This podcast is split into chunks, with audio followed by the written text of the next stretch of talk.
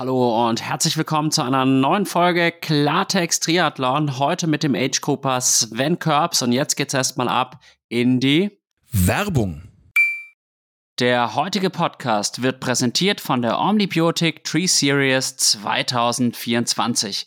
Freut euch auf ein neues Highlight im Triathlon Rennkalender. Nach dem großen Erfolg des Omnibiotic Apfelland Triathlons, der 2023 mit über 1300 Athletinnen und Athleten zu einem festen Termin im Rennkalender wurde, erweitert sich die Serie am 25. August 2024 um ein spannendes Rennen in Graz. Die zweitgrößte Stadt Österreichs wird erneut zur Bühne des Triathlons, wo Profis im PTO Silver Event mit Live-Übertragung und 25.000 Dollar Preisgeld gemeinsam mit allen Age-Groupern um die begehrten Finisher-Medaillen ringen erlebt. Das Schwimmen flussabwärts in der Mur, das Radfahren auf komplett gesperrter Strecke durch eine idyllische Landschaft und den Halbmarathon im Herzen von Graz. Ein unvergessliches Triathlon-Erlebnis ist garantiert. Unter dem Leitspruch von Athleten für Athleten steht ihr, die Athletinnen und Athleten im Rampenlicht. Mit fairen Startgebühren, einem fantastischen Eventgelände, exklusiven Goodies für alle Teilnehmer und einer ausgelassenen After-Race-Party wird der Omnibiotik Graz Triathlon zum Jahreshighlight. Für unsere Hörer haben wir etwas ganz Besonderes. Sichert euch noch einen der 300 Startplätze für beide Mitteldistanzrennen zum Kombipreis von nur 300 Euro, solange der Vorrat reicht. Und für eure perfekte Rennvorbereitung gibt es mit dem Code Klartext20 satte 20% Rabatt auf OmniPower Race Nutrition. Besucht omni-power.com und lasst euch dieses Angebot nicht entgehen. Und jetzt ganz viel Spaß beim Zuhören. Ende der Werbung. Hallo und herzlich willkommen zu einer neuen Folge Klartext Triathlon. Heute mit dem Age Group Triathleten Sven Körbs, der im Dezember quasi diesen Podcast gewonnen hat. Nochmal herzlichen Glückwunsch dazu und schön, dass du dir heute die Zeit für uns genommen hast, Sven.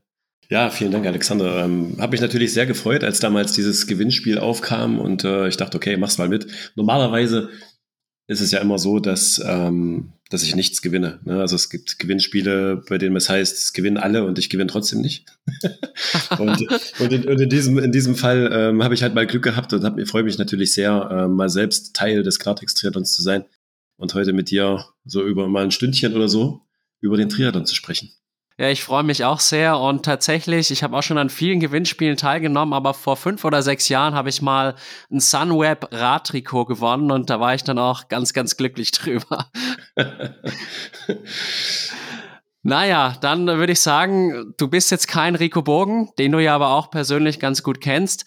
Deswegen würde ich sagen, stell dich mal genauer vor, damit die Zuhörerinnen und Zuhörer auch eine Idee haben, wer du so bist und was du so in deinem Leben treibst. Ja, das stimmt. Rico Bogen bin ich zumindest von der sportlichen Leistung her leider nie geworden. Ähm, ja, aber bin, bin äh, in Thüringen geboren, in dem schönen Apolda, in der Glockenstadt Apolda. Und äh, in der Jugend nach Jena gegangen, in die Sportschule, ja, ins Sportgymnasium. Damals noch als Leichtathlet durfte ich mich Klaus-Peter Justus präsentieren und äh, meine Leistungen auf der Laufbahn in Jena zeigen, ob ich dann wirklich geeignet bin für die Sportschule. Hat scheinbar gereicht. Ich durfte dann da in der Sportschule äh, als, als Läufer beginnen und wurde wie das manchmal so ist, dann irgendwann mal zu einem Duathlon mitgenommen, weil du ja als Läufer meistens irgendwie auch Radfahren kannst. Und äh, habe mich dann direkt dort bei einer Thüringer Meisterschaft oder sowas für die deutschen Meisterschaften im Duathlon qualifiziert, bin dann da Fünfter geworden. Weiß gar nicht mehr, wo das war, aber ist auch egal. und äh, ja, dann hieß es halt irgendwann, okay, alles klar, ähm, jetzt lernen wir noch schwimmen, dann mach mal Triathlon. Und äh, ja, wie das dann so ist, habe ich dann natürlich erstmal Brustschwimmen gemacht. Radfahren, Laufen ging ja ganz gut damals. Das hat regional für gute Plätze gereicht, hat äh, dann auch mal für einen Vize-Thüringer Meister gereicht. Dann hat mich der Landestrainer mitgenommen zu den deutschen Meisterschaften damals in Xanten, wo ich sang- und klanglos untergegangen bin, im wahrsten Sinne des Wortes. Ich war, glaube ich, der Einzige bei diesen deutschen Meisterschaften, der Brustschwimmen gemacht hat. ähm, aber ja, das hat dann sozusagen, das war sozusagen der Start äh, in diese, ich sage jetzt mal, Age-Grupper-Karriere vom Läufer zum Triathleten. Ähm, ab diesem Zeitpunkt gab es dann auch Triathlon an der Sportschule in Jena, war da in einer Klasse äh, unter anderem mit Steffen Justus, das ist sicherlich der bekannteste äh, meiner damaligen Klassenkameraden. Sebastian Rank war auch noch mit an der Schule, gab aber auch noch so wie Stefan Hochstein, so Jungs, Matthias Weißbrot, jetzt einer der, des Präsidiums vom Thüringer Triathlonverband, ne, sind also schon so ein paar Namen auch dabei, aber Steffen Justus sicherlich der prägendste, auch mein Trainer damals, der Klaus-Peter Justus, alles Weggefährden in, in der Sportschule in Jena. Und äh, ja, es hat dann auch gereicht für, für deutsche Meistertitel im Jugendbereich, im, Mannschafts-, im Mannschaftsbereich und so weiter. Ne? Das war schon ganz gut, allerdings war damals Triathlon ja noch nicht olympisch. Und mhm. äh, auch, auch bei Weitem noch nicht so, so professionell, wie das heute der Fall ist. Und ich habe damals einfach nicht die Möglichkeit gesehen, mit Triathlon Geld verdienen zu können. Ne? Das war so ein bisschen, es war ein tolles Hobby, es hat Spaß gemacht, es war auch super, irgendwie gut zu sein, aber ich, ich hatte nie diese Vision, das, das, das als Profisport machen zu können und damit meinen Lebensunterhalt verdienen zu können. Deswegen war das dann auch eine, einer der Gründe nach dem Abi zu sagen, äh, ich konzentriere mich jetzt auf einen echten Job. und ne, das, ja das ist einfach so dieser Weg gewesen. Ähm, wenn man dann mal gesehen hat, der Steffen Justus hat äh, von diesem Zeitpunkt an dran geglaubt, dahin zu kommen. Und man sieht ja, was aus ihm geworden ist. Äh, Weltklasse-Athlet, Top-Leistung heute als Bundestrainer unterwegs. Ich habe es eben nicht gemacht. Das zeigt die zwei unterschiedlichen Wege, ne? vom etwa gleichen Leistungslevel ausgehend damals. Äh, und äh, ja, dann habe ich erstmal mich auf, auf äh, Jobs konzentriert, habe dann erstmal irgendwie eine Ausbildung gemacht als, als Bademeister, tatsächlich Fachangestellter für Bäderbetriebe, Bädertechnik, weil ich da weiterhin schwimmen konnte. Äh, trotzdem, bin trotzdem den Sport einigermaßen treu geblieben, habe aber tatsächlich ganze 18 Jahre lang kaum was von Triathlon gehört oder sowas. Ne? Hab dann ein bisschen Fußball gekickt, bin zwischenzeitlich nach Leipzig gezogen, äh, Frau bedingt und so weiter und so fort, habe dann auch geheiratet und was nicht so alles Kind, alles was so dazugehört in der Zeit. Ne? und habe dann tatsächlich 2018 über einen Staffeltriathlon in, in Gera, beim Power Triathlon Gera, war ich mal wieder schwimmen für eine Staffel, dachte dann, ich mache da auch gleich mal einen, einen Einsteiger-Triathlon mit.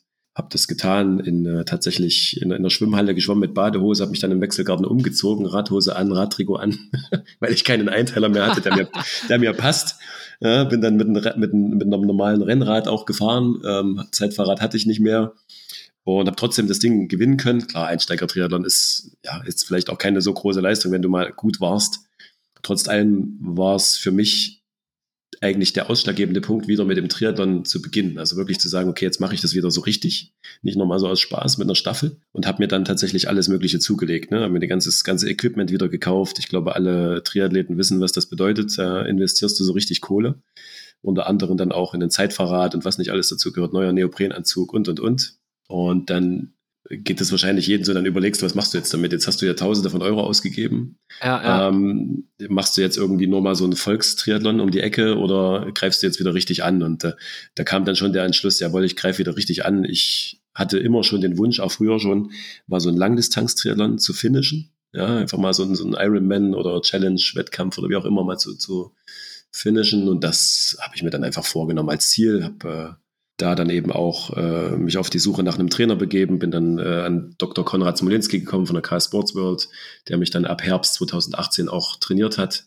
Ja, und so bin ich dann wieder so richtig reingekommen und bin dann so ein typischer, echter Age-Gruber geworden, ne? mit Job, mit Kind, mit Haus und allem, was da so dazugehört und dazu eben noch dieses Training äh, und großen Zielen. Also das äh, ja, war so der Weg bis erstmal 2019.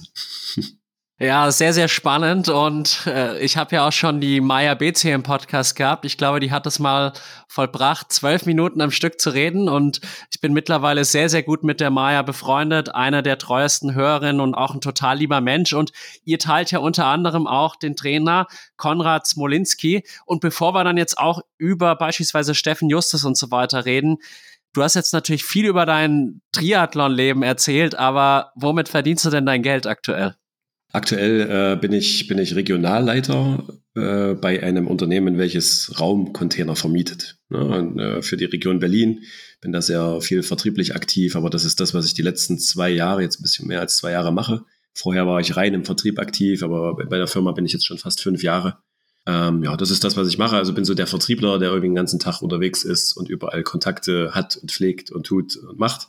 Und nebenbei, das ist, muss man ja auch noch beruflich äh, mit nennen, weil es ein Nebenjob ist, bin ich ja noch Moderator für, für den Bullenfunk. Das ist das Fanradio von, von Rasenballsport Leipzig ne, und äh, moderiere auch Live-Events, also Live-Sport-Events wie den Paradies-Triathlon und, und, und Neuseen Man, Neuseen Classics, also so viele äh, Ausdauer-Events um Leipzig herum. Also damit verdiene ich mein Geld, wenn das die Frage war. Ja, das war so die Frage, so wie ich sie intendiert habe. Mhm. Und du hast auch eine Tochter, mit der du jetzt, glaube ich, morgen ein wenig verreist. Ja, äh, übermorgen. Genau, übermorgen, heute Mittwoch. Freitag geht's dann los. Ist, äh, ich habe eine Tochter, neun Jahre alt, die Paula.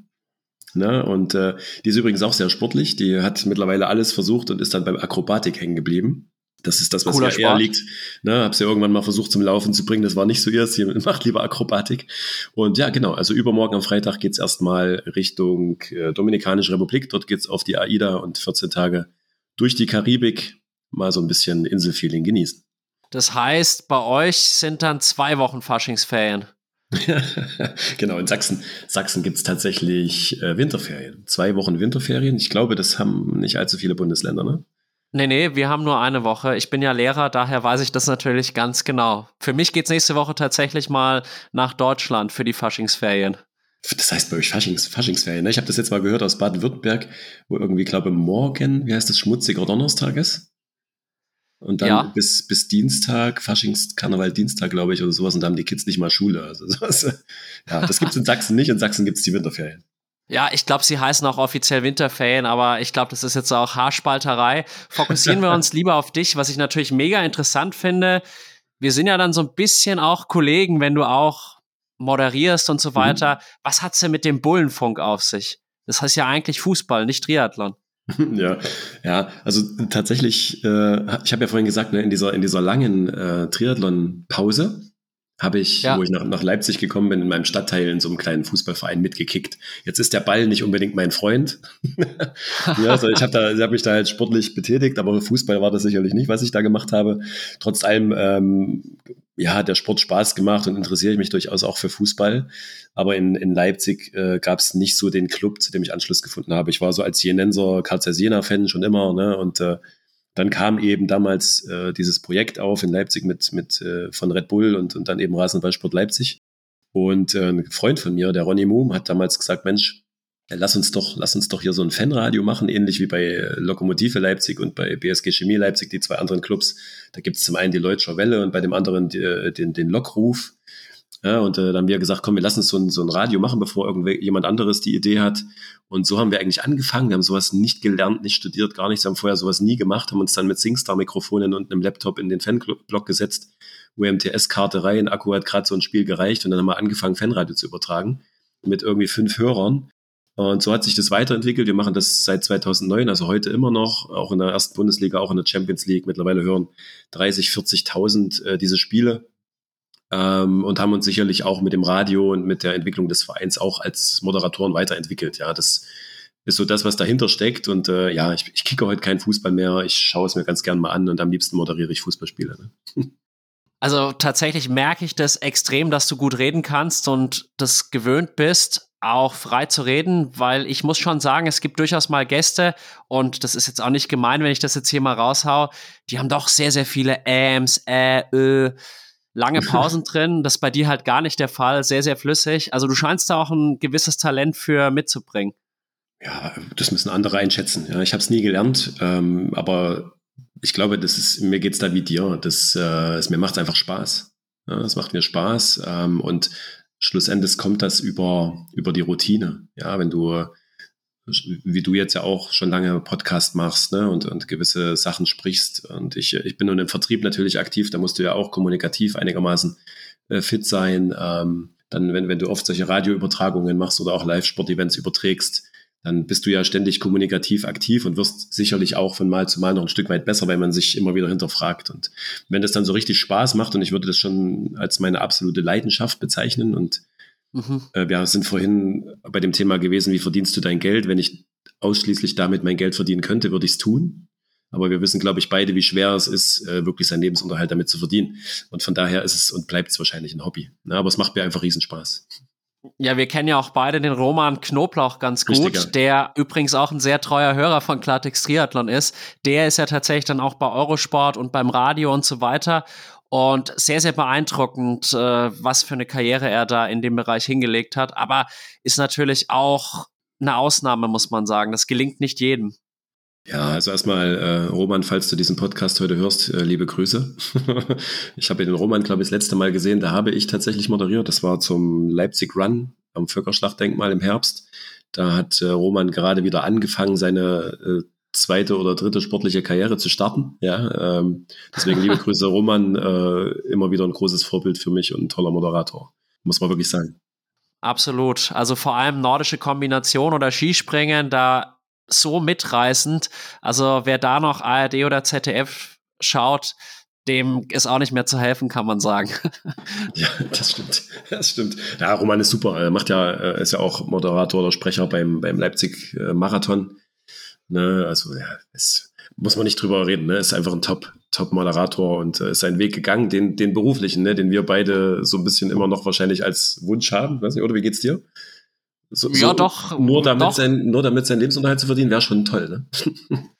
ich hätte auf jeden Fall Lust darauf und ich war ja letztes Jahr beim Challenge Rot am Grenzleinsberg Sprecher und da bin ich voll aufgegangen und auch letztes Jahr, das war am vorletzten Schultag, da war so ein Fußballturnier und dann haben wir das auch kommentiert und dann war da eine Kollegin von mir, und wirklich eine sehr, sehr kompetente Kollegin hat versucht, es zu kommentieren. Da habe ich gesagt, du, gib mir das Ding mal her. Und dann war ich in meinem Element. Und es gehört einiges dazu. Also man muss schon auch ganz schön aus sich hinausgehen. Und ich nehme auch an, dass man von Leuten wie dem Roman da noch sehr, sehr viel lernen kann. Ich nehme an, auch du hast dich über die letzten 14, 15 Jahre wahrscheinlich extrem weiterentwickelt, weil ich merke das ja auch an mir selber dass diese Ams und Äs, die zu Beginn der Podcasts doch noch häufiger waren, sich immer, immer weiter reduzieren. Und mittlerweile habe ich vielleicht in einem englischen Podcast so viele Ams wie zu Beginn in einem deutschen ja. Podcast. Ja, das ist ja, ist ja, wir wissen es ja beide ein Füllwort, wenn du dir entweder unsicher bist oder, oder ein Wort suchst, wie du weitersprechen kannst. Und das ist ja dann die Unsicherheit, glaube ich. Äh, du hast von, vorhin übrigens von Maya gesprochen. Sehr, sehr interessant. Das, das, ich, wusste, ich wusste gar nicht, dass du mit Maya schon einen Podcast aufgenommen hast. Hast du, ne? Doch, das ist sogar ein Rekordpodcast, ja. der Ach, längste Podcast jemals. Ja, cool. Äh, also Maya, ich, ich äh, liebe ja Maya, ne? Also das ist, du weißt jetzt, wie ich es meine mit Liebe Maya äh, als, als, als, als Mensch. Sie ist äh, fand, einfach fantastisch. Ne? Sie ist natürlich auch total Triathlon verrückt und so ein bisschen irre, weil was sie trainiert, ist Wahnsinn. Und wenn ich das immer so mitbekomme, gerade in der Trainingsgruppe, dann ist sie ja eine, die vom Trainer eher gestoppt werden muss, dass sie nicht zu viel macht. Andere müssen immer eher angepeitscht werden, dass sie das Level schaffen, was der Trainer aufschreibt. Ne? Bei ihr ist es immer so eher andersrum gewesen. äh, aber toller Mensch, absolut am Boden geblieben. Ich wünsche ihr wirklich alles Gute, dass sie noch weiterkommt. Sie ist ja schon weit gekommen. Das ist sicherlich jetzt nochmal ein großer Schritt dann in die absolute Weltspitze, ne? so auf so ein, so ein Anne Haug-Niveau. Aber die Maya hat, äh, hat einfach so einen unfassbaren Willen und äh, kann mir gut vorstellen, dass sie, dass sie noch richtig weit kommt. Ne? Das und als, als Mensch ist sie sowieso schon die absolute Größe, ganz vorn in der Liga. Absolut. Also ich habe die Maya so positiv wahrgenommen und wir sind regelmäßig im Austausch. Sie gibt mir sehr, sehr häufig konstruktives Feedback zum Podcast. Was gefällt ihr gut? Was kann man besser machen? Welche Gäste hat sie noch auf der Liste, die sie sich für Klartext Triathlon vorstellen könnte? Und was ich halt an ihr extrem wertgeschätzt habe, dass sie extrem sehr, sehr interessiert war an dem Podcast selbst, aber auch an den Thematiken. Und sie ist auch sehr philosophisch und auch sehr, sehr intelligent. Und letztes Jahr beim Challenge Rot war ich wirklich beeindruckt. Sie hat doch beim Schwimmen einen ganz schönen Rückstand aufgebrummt bekommen und dann alleine noch so stark zurückzukommen. Da gehört schon viel Willensstärke und Disziplin dazu. Und ich wünsche ihr, dass es jetzt auch noch beim Schwimmen Klick macht und sie dann in bessere Radgruppen kommt. Ja, das ist natürlich, ne, genau, das, das ist ja das Wichtige. Mittlerweile, ähm, ja, ist ja, ist ja das Radfahren kaum noch äh, Unterschied machen. Ne? Du musst irgendwie vorne dabei sein beim Schwimmen, dass du in einer Gruppe sitzt, auch wenn die Abstände da sind, ist es trotzdem irgendwie eine Gruppe. Du musst hinten drauf laufen können. Jetzt ist sie natürlich eine Top-Radfahrerin, also das wird mit die beste meines Erachtens auf der Welt wahrscheinlich sogar. Aber das, das braucht natürlich dann auch Körner, ne? diese Rückstände wieder aufzufahren äh, vorne wieder hinzufahren, dann leidest du beim Laufen. Deswegen ja, wünsche ich ihr auch, dass sie im Schwimmen noch besser wird. Wird sie aber werden. Sie hat äh, ein gutes Trainerteam. das packt sie. Das weiß ich. Also ich glaube, beim Radfahren die beste ist sie jetzt weltweit auch noch nicht. Noch und ich nicht, muss ja. tatsächlich, ich muss tatsächlich sagen, ich muss sie da ein bisschen widersprechen, weil gerade die letzte Saison hat eigentlich gezeigt, dass das irgendwie eine Fabel ist, dass man das Rennen nicht mehr auf dem Rad gewinnen kann.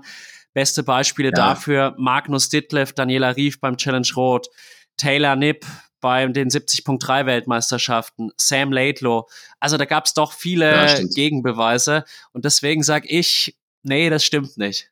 Ja, stimmt, hast recht. Jetzt, wo du sagst, also gerade gerade Nizza und Laidlow, die Laidlow-Show, die er da abgezogen hat, das war natürlich brutal, ne, durch die Berge. Ja, hast recht, waren schon ein paar dabei, die die da so eine Abstände reingefahren haben, ne, dass selbst die besten Läufer und selbst eine Anne Haug da nicht mehr hinlaufen konnte. Also es stimmt, da hast schon, da hast du recht. Ja, stimmt, da lag ich daneben.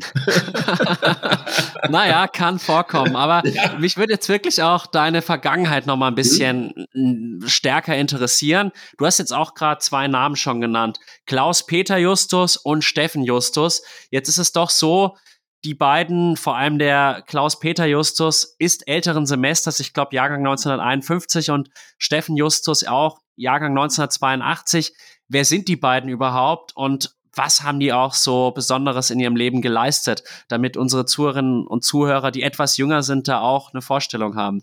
Na, Klaus-Peter Justus war ja Europameister über die Mittelstrecke, ne? auf der Mittelstrecke im Laufen. Also er war ja, er war ja Läufer, kam aus dem Laufen, hatte, war deswegen auch Lauftrainer an der Sportschule.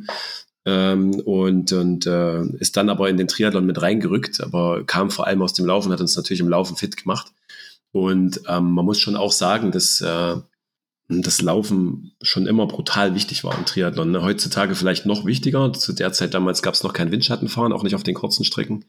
Da war das Radfahren Aha. natürlich auch nochmal brutal interessant, aber trotz allem war das Laufen schon immer ein Thema. Und da war natürlich das, diese Grundvoraussetzung in Jena, dann an der Sportschule mit Klaus-Peter Justus einen Trainer zu haben, der, der sich einfach mal im Laufen auskennt, der selber äh, so große Erfolge in seinem Leben hatte, dass du natürlich immer auch aufgeblickt hast, ne? großen Respekt hattest vor seinen Leistungen und dann eben auch absolutes Vertrauen hattest in ihn.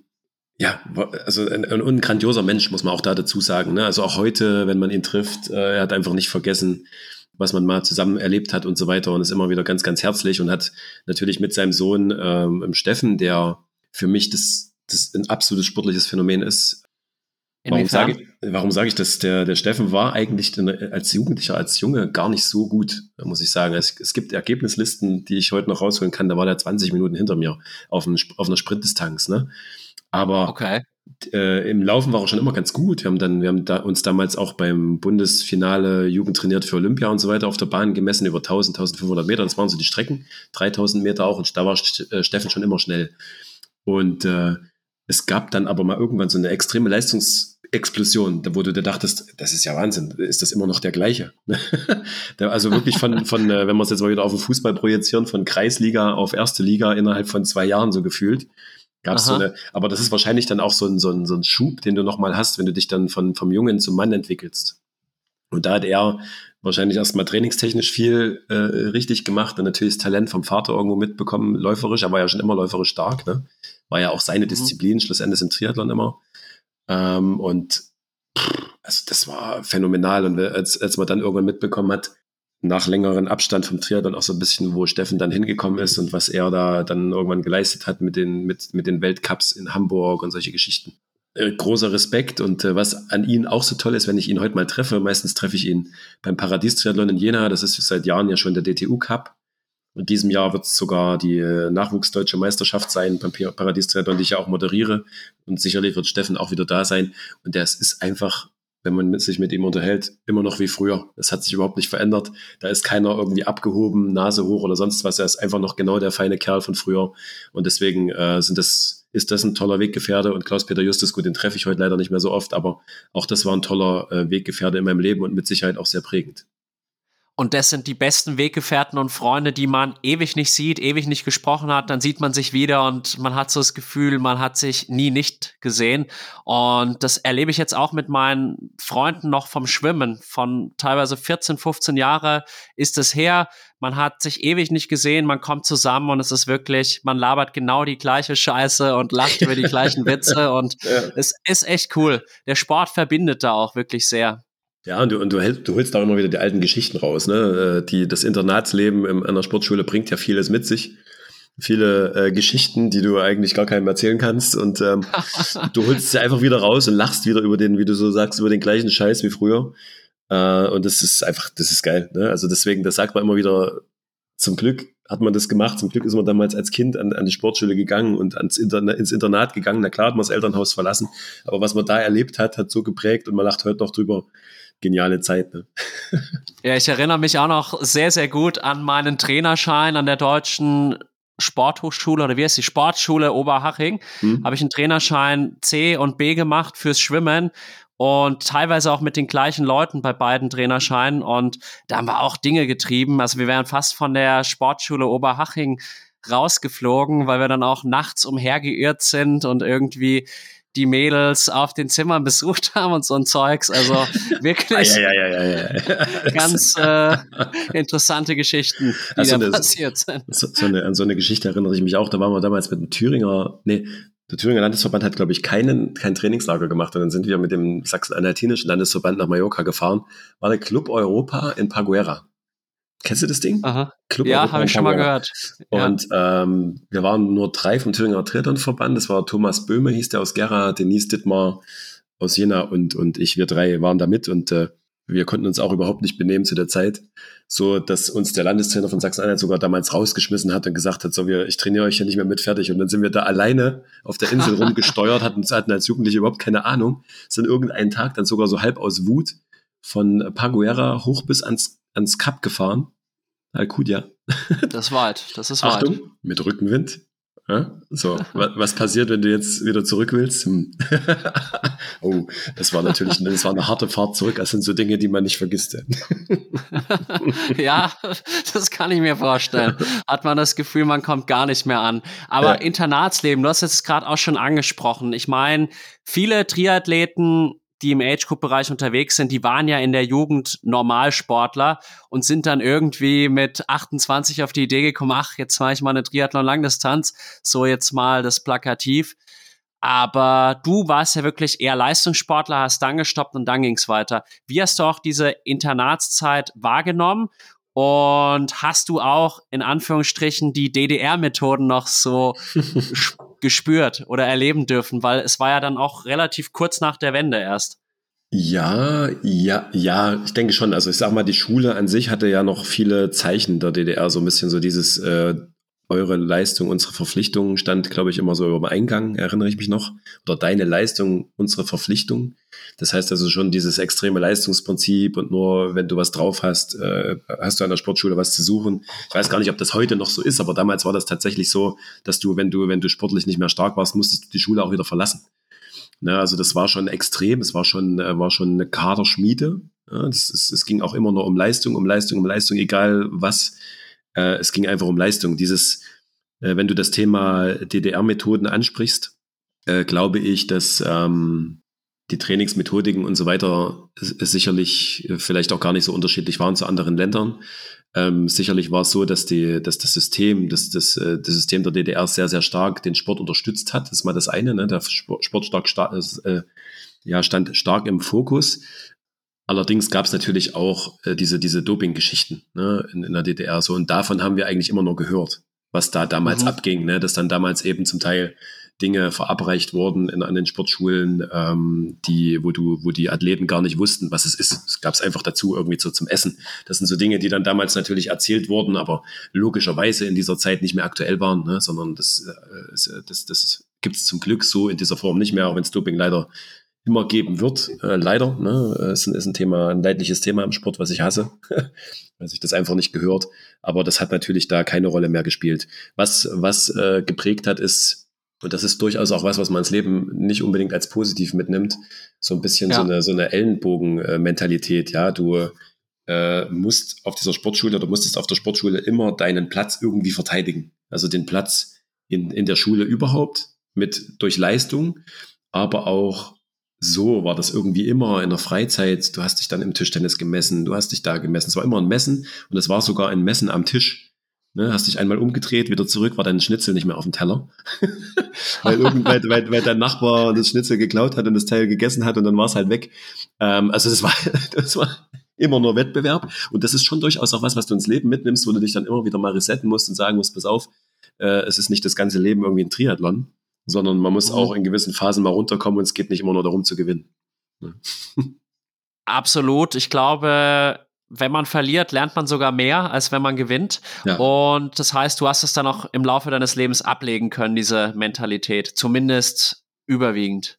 Ja, ich musste es dann ablegen. Ja. Also mit, meinem Wiederein mit meinem Wiedereinstieg war, glaube ich, so das allererste, was ich kapieren musste. Ich werde nie wieder irgendwo starten und um den Sieg kämpfen, sondern äh, es wird für mich immer darum gehen, zu finishen. Hm? Mal zum einen natürlich, bei einer Langdistanz immer ein Thema, erstmal finishen und dann eine persönliche äh, Bestleistung möglicherweise aufzustellen. Also sich, sich an sich selbst messen. Aber es, mir war von vornherein klar, es wird für mich nie darum gehen, auf dem Podest zu stehen und irgendwie unter den ersten dreien zu sein. Ne? Da gibt es dann doch eben noch zu viele Age-Grouper, die zwar Age-Grouper sind, aber nicht wirklich 40 Stunden arbeiten und sonst ja. was. Ne? Also, also, das ist dann, und da bist du dann eigentlich als der, der wirklich arbeitet, und ich habe ja nicht 40 Stunden, sondern ich habe meistens 50, 60 Stunden gearbeitet, Kind noch dazu, dann muss man einfach für sich selber auch eingestehen, das geht nicht mehr, es geht nicht mehr um den Sieg, es geht darum, sein Hobby zu machen, Bestleistung zu schaffen und sich möglicherweise eben dann für Hawaii zu qualifizieren und solche Geschichten, die natürlich äh, Thema gespielt haben. Ne?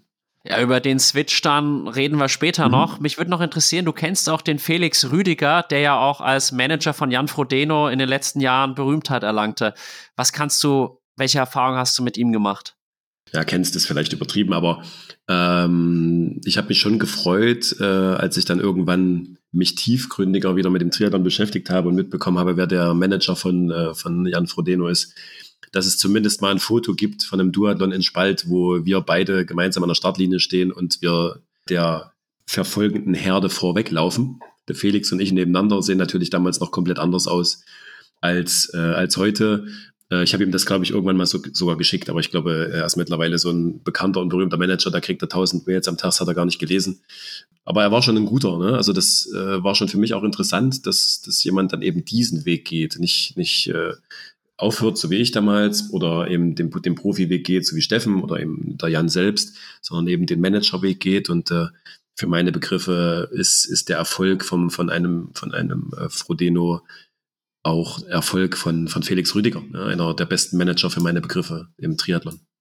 Ich würde sagen, der Beste, so Aber wie er es in den Beste. letzten Jahren, ja. die haben so eine Marke aufgebaut, zu zweit und wirklich phänomenal. Also ich glaube, das ist beispielslos. Absolut, absolut. Also ich, klar, was du schon sagst, ne? Es ist zum einen die sportliche Leistung von Jan und es ist zum anderen natürlich die Vermarktung äh, um Jan herum. Und ja, wie du schon, also, ja, bin ich bei dir wahrscheinlich der Beste, wenn nicht sogar ganz klar der Beste, wo sich andere dran äh, messen müssen. Ich bin gespannt, äh, welchen Weg Felix jetzt geht. Ne, eine der großen Fragen sicherlich im Triathlon. Möglicherweise wurden sie dir auch schon beantwortet. Du weißt ja mehr, wenn du Podcasts in dieser Menge machst. Aber es ist schon eine große Frage für mich, was macht Felix jetzt eigentlich nach Jan Frodeno? Vielleicht, kriegst du, vielleicht hast du ja mit Felix mal einen Podcast, wer weiß. Felix, falls du das hörst. also ich bezweifle, dass er es hört.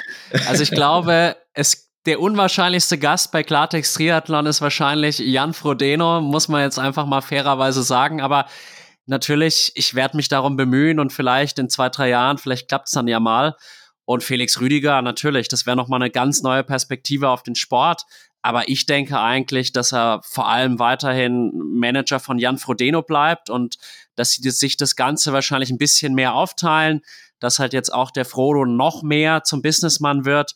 Und so wie sich das mir darstellt, werden die richtig, richtig geile Projekte an Land ziehen und dann auch entsprechend ausgestalten. Ich meine, jetzt geht's ja alleine mit dieser S-Grail-Serie schon so ein bisschen los. Die werden die jetzt auch weltweit bekannter machen. Und wenn ich eins gelernt habe in den letzten 32 Lebensjahren, ist es so, dass Leute, die ganz oben waren, im Spitzensport meistens dann auch beruflich sehr, sehr erfolgreich wurden, weil sie einfach diese Gewinnermentalität in sich tragen. Und ich glaube, das ist so ein eingespieltes Team. Die müssen jetzt wahrscheinlich noch so ihre Rollen finden, weil Jan natürlich diesen Switch vom, sagen wir mal, mehr Sportler auch zum reinen Businessman machen muss. Ja, ja, ist ja, ist ja erfolgreich. Also ich, ich äh, glaube mal, ohne es zu wissen, dass er das eigentlich gar nicht mehr braucht, aber natürlich, also finanziell zumindest, aber menschlich wird er es brauchen. Ne? So, äh, ich glaube, du kannst nie wirklich Abschied nehmen. Äh, äh, das sieht man ja jetzt auch bei, bei Sebi ne, der zwar als, als Athlet, sagen wir mal, aus dem Profi Triathlon ausgestiegen ist, aber wenn du es jetzt mal wieder so siehst, dann war es ja dann doch mal wieder der Wettkampf und jetzt dieser, wie heißt das, Hü? Was hat er jetzt gemacht? High Rocks, High Rocks, High Rocks. High Rocks. Also so richtig aufhören geht dann ja doch auch nicht, ne? Scheinbar. Äh, bei, auch bei Sebi und äh, man weiß, wo wir, wo wir ihn noch so alles sehen. Äh, und auch er macht ja weiter gemeinsam mit Bocky, ne? Bei, bei Bockys Bude und so weiter. Also so richtig raus aus dem Sport ich glaube, es geht einfach nicht mehr. Das, das, ist, das ist nun mal eine Sucht. Irgendwie muss man da immer weitermachen. Ne? Absolut. Und bei Sebi Kienle schätze ich die Chancen, ihn mal bald im Podcast zu sprechen, auch etwas höher ein als jetzt bei Jan Frodeno. Der hat da, glaube ich, richtig Bock drauf und geht ja jetzt vielleicht auch in die Richtung Moderator, Kommentator, Experte, also Kollege von uns quasi. Ah, sehr gut, sehr gut. Sebi ist ja auch ein toller äh, Kerl, ne? Toller Typ. Äh, ich mag ihn sehr und auch er hat ja den Sport geprägt. Ähm, und wenn wir über diese beiden sprechen, über Jan Frodeno und über, über Sebi, und äh, das mal in Verbindung bringen mit dem Thema, was hat mich denn zu diesem Sport gebracht, dann sind es die beiden. Ja. ja dann sind es die beiden, die äh, schlussendlich äh, meine Idole sind. Ich habe einen Sportkeller zu Hause eingerichtet, irgendwann ganz, ganz viele Bilder angebracht, so ein bisschen wie so ein Groupie früher. Äh, ich habe jetzt keine Bravo-Bilder an der Wand, sondern ich habe eben Frodo und äh, Sibi vor allem dort äh, mir an die Wand gehängt mit gewissen Bildern, äh, wo man einfach sagt, das hat mich immer motiviert, wenn man dann mal sechs Stunden bei Zwift auf der Rolle saß oder ewig auf dem Laufband rumgelaufen ist. Die beiden zu sehen als große Vorbilder, das oder es geht, glaube ich, vielen im Triathlon so, dass die beiden die großen Vorbilder waren. Ne? Waren, muss man jetzt sagen. Jetzt muss man sich andere suchen. Jetzt werden es vielleicht für die jungen Athleten, die es jetzt gibt, Jungs wie, wie Rico äh, Bogen und Co. Ähm, Richtig, hoffentlich ja. lebt, hoffentlich lieb, lebt dieser äh, deutsche Triathlon so weiter mit den, mit den äh, starken Jungs und Mädels. Das ist ganz, ganz wichtig, glaube ich. Ja, das Coole finde ich halt, das sind jetzt zwei Legenden abgetreten mit Jan Frodeno und Sebi Kienle. Und eigentlich genau in dem Jahr, wo die beiden sich verabschiedet haben, sind halt neue Sterne aufgegangen mit Mika Not, mit Rico Bogen natürlich, Ironman 70.3 Weltmeister und Freddy Funk. Jan Strattmann, der ist jetzt zwar schon ein bisschen älter als die, als die drei anderen, aber auch der hat noch einiges an Potenzial und ich finde halt auch, die sind sehr, sehr zugänglich, diese genannten Athleten. Wenn du die auf Instagram anfragst, ja, hey du, ich hätte Lust auf einen Podcast mit dir, dann kriegst du da sofort eine Antwort und die sind da dabei.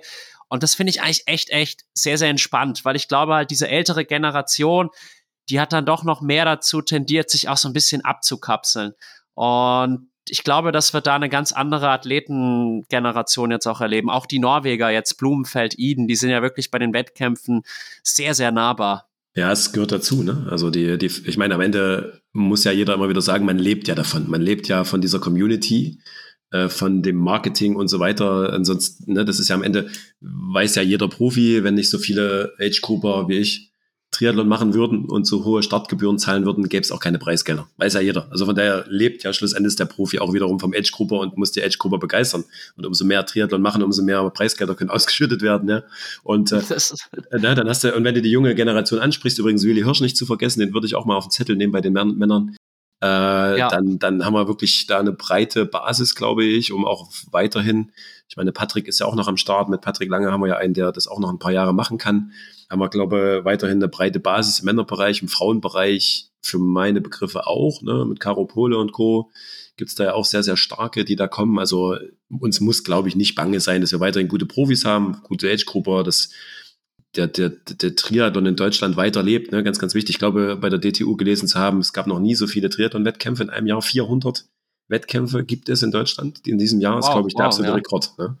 Und das ist ja super, super für unseren Sport kann ich mich nur anschließen. Und ich glaube, im Frauenbereich haben wir eher ein Nachwuchsproblem, zumindest was jetzt Mittel- und Langdistanz anbelangt. Auf der anderen Seite kann ich mir auch vorstellen, dass dann irgendwann eine Laura Lindemann sagt oder eine Nina Eim oder eine Lisa Tertsch, ja, jetzt bin ich durch mit meiner Kurzdistanzkarriere, jetzt mache ich doch mal den Switch auf die längeren Distanzen. Und wir wissen alle, dass die Kurzdistanzler, wenn sie ein bisschen Talent für längere Strecken mitbringen, wirklich sehr, sehr schnell erfolgreich Fuß fassen können, auch im Mittel- und Langdistanz-Triathlon. Zumal wir jetzt auch mit der T100 natürlich ein Format haben, was nicht sehr weit weg ist von der Kurzdistanz ja. selbst. Ja, was ich halt auch cool finde, ist, ist so, dass es, dass es, dass sich so ähm, neue Community-Formate bilden. Also äh, früher so die Zeit, wo, wo ich angefangen habe mit Triathlon, du bist ein klein bisschen jünger, ähm, da war es noch, da war es noch so diese ganz klassische Vereinsstruktur. Jeder war irgendwie in einem Verein aktiv und äh, ohne Verein ging auch gar nichts. Das ist sicherlich heute mit Sportstätten immer noch schwierig. Wenn du nicht in einem Verein bist, ist immer schwierig, mal irgendwo gute Schwimmzeiten zu kriegen.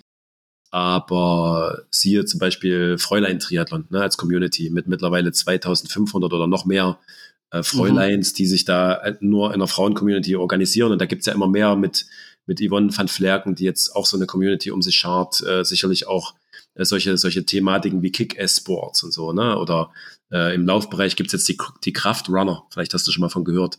Alles so Dinge, wo du jetzt nicht unbedingt Vereinsmitglied sein musst, wo sich so Communities bilden äh, auf einer Ebene. Die Kraftrunner im Laufbereich jetzt zum Beispiel so eher mit dieses, dieses Party, dieser Spaß am Laufen, gar nicht unbedingt immer mhm. nur gewinnen zu müssen. Ähnlich bei Fräuleins, wo sich die Frauen untereinander finden.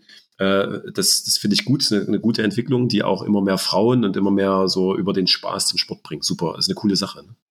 Absolut und ich kann es nur bestätigen. Also ich bin 2008, da war ich 16 Jahre alt, durch den Olympiasieg von Jan Frodeno eigentlich auf die Idee gekommen, Triathlon zu machen und dann hat mich das Ganze aber doch abgeschreckt, weil dann in dem Triathlonverein irgendwie nur alte Leute waren, also so gefühlt ja. 30, 35. Also ich meine, mittlerweile sind das für mich junge Leute, aber damals war das doch etwas abschreckend. Und da hat sich doch viel getan. Jetzt, die Sport. Alex, ja? Jetzt, jetzt, bist du der Alte. Du ja, genau. Wenn du jetzt schwimmen gehst, denken sich die, die Jungen, oh Gott, ey, wie alt ist der denn? Schön. Ja, wo, wo, wobei ich neulich von einem 17-jährigen Spanier beim Schwimmtraining angesprochen wurde, der auch Triathlet war. Und dann haben wir uns halt so ganz normal unterhalten und ich dachte mir so, ja, ist halt ein paar Jahre jünger und dann frage ich ihn am Ende, ja, wie alt bist du? Und dann sagt er 17. Und dann dachte ich mir so, ja, okay, du bist fast doppelt so alt. ja, ist aber hätte egal, oder? Ich meine, das ist ja auch da, hat ja, haben ja Frodo und Sebi gezeigt, dass man eine ganze Zeit lang gut sein kann. Ja, also dass, äh, dass man nicht äh, wie im Fußball, wie ist es in der Fußball? Es gibt ab und zu mal jemand, der bis 40 kickt, aber eigentlich bist du mit 35 ein Opa.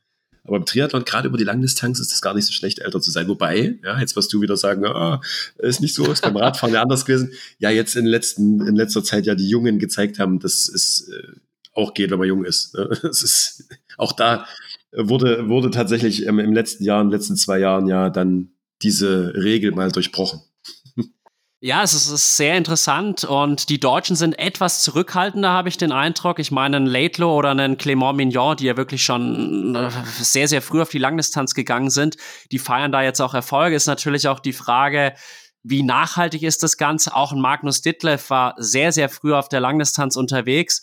Und ich glaube, es ist ein Phänomen, was wir auch im Radsport mittlerweile sehen. Früher waren das Leute in meinem Alter zwischen 30 und 35 und heutzutage sind es halt Leute, die sind zwischen 23 und 26 Jahre alt, die dann richtig performen. Auf der anderen Seite, ich glaube, dass man auch im Sport generell dazu tendiert, so hm, Beobachtungen dann zu schnell zu generalisieren. Also ich denke, es wird in zehn Jahren immer noch Athleten geben, die mit 34 die Tour gewinnen, aber es wird vielleicht auch Athleten geben, die mit 21 die Tour gewinnen. Ich glaube, wir sind auch einfach sehr, sehr gut da drin, immer da sehr viel rein zu interpretieren und Veränderungen anzusprechen, die vielleicht gar nicht so extrem dann sind. Ja, es müssen ja schlussendlich Podcasts wie, wie unsere jetzt gerade hier gefüllt werden mit Themen, ne? wenn es da nichts zu reden gäbe. also deswegen, ja. da, dazu gehört ja auch Spekulation. ja, und ich höre diesen Spekulationen auch immer sehr, sehr gerne zu, weil dann denkt man so, ja, hat, hat er vielleicht recht? Und wenn man dann so drüber nachdenke, ich mir, ja, könnte schon sein, könnte schon sein, was er da sagt. Ist, das, weil das ist ja, das ist ja geil, ne? Also ich weiß gar nicht, ob das in anderen Sportarten auch so extrem ist. Wobei doch ja ist es, wenn man äh, äh Fußball beobachtet, ist das ja, da wird ja tagelang über so ein Spiel gesprochen. Was könnte, wer wird da eingesetzt, wer könnte wie was spielen und dann am Ende ist ja sowieso, liegt ja sowieso die Wahrheit auf dem Platz, um mal alte Sprüche aufzugreifen. Und so ist es aber ja beim Triathlon auch. Äh, jedes Jahr, wenn es dann zu dieser äh, Ironman WM auf die Ironman-WM zugeht, wird spekuliert, wer könnte Favorit sein, wer hat seine Stärken da und dort und hier und da. Und das ist ein Wahnsinn. Da wird in, in, in zig Podcasts über Wochen hin, hinweg wird schon mal analysiert, wer könnte denn der Weltmeister werden. Und schlussendlich äh, ist es in den letzten Jahren immer irgendwie wer, anders geworden. Wer hat damals an Chelsea Sodaro gedacht, ja. Äh, ne? Also hatte, glaube ich, keiner auf dem Zettel, äh, in, in, im Jahr 22, ne? War Chelsea Sodaro, glaube ich, Weltmeisterin. Ja, genau. äh, das, das tauchen ja dann immer wieder Namen auf. Ich meine, Eden, okay, der war in dem Jahr schon mit auf dem Zettel, aber so richtig hat auch keiner dran geglaubt. Da kann man noch so viel in Podcasts drüber philosophieren. Meistens kommt es ja dann doch anders, als man denkt. Das ist allerdings richtig. Aber nichtsdestotrotz hören es die Leute gerne und deswegen bieten wir das auch ja, weiterhin an. Ja. Und äh, ich, ich wollte auch noch mit dir über deine Zeit an der Sportschule sprechen. Ja. So ein bisschen den Eindruck hatten wir jetzt schon. Und dann war ja das Abitur und dann hast du gesagt, das war's jetzt. Warum? Boah, jetzt hast du mich erwischt. Warum? Pass auf, äh, ich war damals also 13 Jahre hat man schon gemacht, ne, fürs Abi. Und ich war damals, glaube ich, schon 19 oder 20, auf jeden Fall äh, ein bisschen länger dabei. Und das ist dann auch bei mir damals die Zeit gewesen. Ich bin so ein bisschen Spätzünder gewesen, was äh, Frauen angeht. ich habe mich so lange, habe mich so lange auf Sport konzentriert, dass ich gar nicht so richtig mitbekommen habe, dass es da noch ein anderes Geschlecht gibt. Auf jeden Fall ähm, habe ich dann damals für mein, ich glaube, die, meine erste Freundin gehabt, so relativ spät. Ne? Äh, heutzutage, glaube ich, geht es deutlich früher los. Für mich war es damals die erste Freundin und bin dann da auch mal mit irgendwo auf eine Party gegangen und äh, wir haben jetzt gerade Karnevalszeit äh, auch mal zum Fasching und habe dann tatsächlich da angefangen, in einem Faschingsverein zu tanzen und habe dann so dadurch auch dieses Party- und Feierleben kennengelernt und habe so gedacht, Mensch, das ist eigentlich auch nicht so schlecht, als irgendwie einen ganzen Tag äh, dreimal zu trainieren, am Wochenende nur zu Wettkämpfen zu fahren und äh, dann kam eben auch noch dieses Thema, was ich vorhin sagte, wo ich mir dessen bewusst war, damit kannst du nie dein Geld verdienen, ne? also das jetzt wirklich so weiter zu betreiben, dass das irgendwie dein ganzes Leben einnimmt, habe ich dann auch nicht so den Sinn drin gesehen. Und das war tatsächlich der Grund, wo ich damals gesagt habe, oh, irgendwie habe ich keinen Bock mehr. Das ist ja tatsächlich immer so eine entscheidende Phase, glaube ich. Ne? Äh, das ja. gibt schon mal früher bei Kindern, ob sie überhaupt irgendwie ein Hobby finden und dann in dieser Zeit nochmal, wo man dann entweder das Leben anders entdeckt und sagt, okay, irgendwie bringt das Leben was anderes noch mit sich als, als Sport. Da hören ja viele, auch große Talente immer noch auf.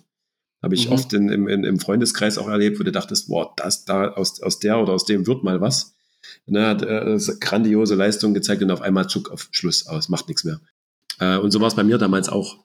Und ähm, das, das hat mir auch lange Zeit nicht gefehlt, muss ich ganz ehrlich sagen. Ne? Ich habe hab den Triathlon-Sport auch nicht mehr verfolgt, äh, gar nichts. Ich hätte mich fragen können, ich hätte nichts gewusst, außer wie man Triathlon schreibt. Das war da völlig raus. Ja, und äh, dann da überhaupt wieder dazu zu kommen, damals wirklich, das hat mich sehr gefreut, dass, dass man, dass man das äh, bei meinem damaligen Arbeitgeber bei der Silbitz Gera noch wusste, dass ich irgendwann mal Triathlon gemacht habe. Sonst hätte man mich ja gar nicht gefragt, ob ich da möglicherweise schwimmen kann. Äh, und nur so bin ich überhaupt erst wieder, da, wieder dazu gekommen, ja. Und, äh, und dann, dann sage ich dir, als ich es dann wieder gemacht habe und trainiert habe, habe ich gemerkt, dass es dann doch irgendwie wahrscheinlich das war, was mir gefehlt hat. Weil mh, hm, ich war möglicherweise die Jahre zuvor so ein bisschen ja. auf, das, auf der Suche nach dem, was mich erfüllt. Ne, da, das ist dann auch oftmals so, dann, dann machst du das und jenes und irgendwie ist auch nicht alles gut, was man da macht und so. Und, und äh, wenn, und wenn man sowas tut, wo man auch äh, Dinge tut, die vielleicht gar nicht so geil sind, dann ist es ja oftmals, weil man auf der Suche nach irgendwas ist. Und äh, möglicherweise hat mir genau das gefehlt, weil ich dann, als ich wieder trainiert habe, gemerkt habe, dass mich das erfüllt, dass ich jetzt wieder zufrieden bin, dass ich gut schlafen kann, mit einem guten Gewissen aufstehe, äh, man hat irgendwie dadurch ja auch wieder mehr Anerkennung bekommen, ne? was ja ist ja durchaus auch, wenn man so eine Leistung dann bringt, dann bringt es auch Anerkennung von außen, aber auch für sich selbst, was das Selbstbewusstsein angeht. Und das, ähm, da habe ich, glaube ich, erst gespürt, dass ich das viel zu lange nicht getan habe. Also ähm, es hat mir wahrscheinlich dann doch gefehlt, ich habe es noch viel zu lange nicht gemerkt. Boah, das ist sehr, sehr interessant, was du da mhm. alles gesagt hast, weil ich komme ja ursprünglich aus dem Schwimmen mhm. und Schwimmen ist wirklich eine sehr, sehr junge Sportart und die Kinder werden da wirklich rangenommen wie noch was. Im Vergleich dazu ist Triathlon im Jugendbereich wirklich sehr, sehr lasch, muss man jetzt einfach mal fairerweise sagen. Und da habe ich beobachtet, viele, die sind dann mit 19, 20 einfach mental durch und machen dann wirklich gar nichts mehr und sind zehn Jahre später eigentlich nicht mehr wiederzuerkennen und du denkst, die haben nie Sport in ihrem Leben gemacht. Und im Triathlon habe ich immer so den Eindruck, da sind eigentlich die versammelt, die in Anführungsstrichen ADHS haben und immer ihre Bewegung brauchen. Auch tatsächlich viele gescheiterte Schwimmer, in Anführungsstrichen, so wie ich, weil ich habe auch festgestellt, im Schwimmen irgendwie bist du da limitiert und dann bin ich zum Triathlon gewechselt und habe relativ schnell innerhalb von einem Jahr eigentlich das gleiche sportliche Niveau erreicht wie so im Schwimmen, was ich dann auch wiederum sehr interessant fand. Und mir geht's dann doch auch immer so, wenn ich dann mal, wenn ich viel trainiere, dann habe ich da auch mal die Schnauze voll von. Aber wenn man dann wieder krank ist, nichts macht, also mir geht's ja so, ich will endlich wieder trainieren und da merkt man einfach, was einem das auch gibt. Und ich glaube, das ist halt bei dir jetzt so, so, interessant, dass du dann quasi zehn Jahre oder noch mehr gar nicht gemerkt hast, dass es dir fehlt und dann auf einmal fängst du wieder an und du merkst, wow, das ist es, was ich brauche. Weil ich glaube, es ist schon so, einmal Sportler, immer Sportler und wahrscheinlich einmal Triathlet, immer Triathlet ist wahrscheinlich noch treffender.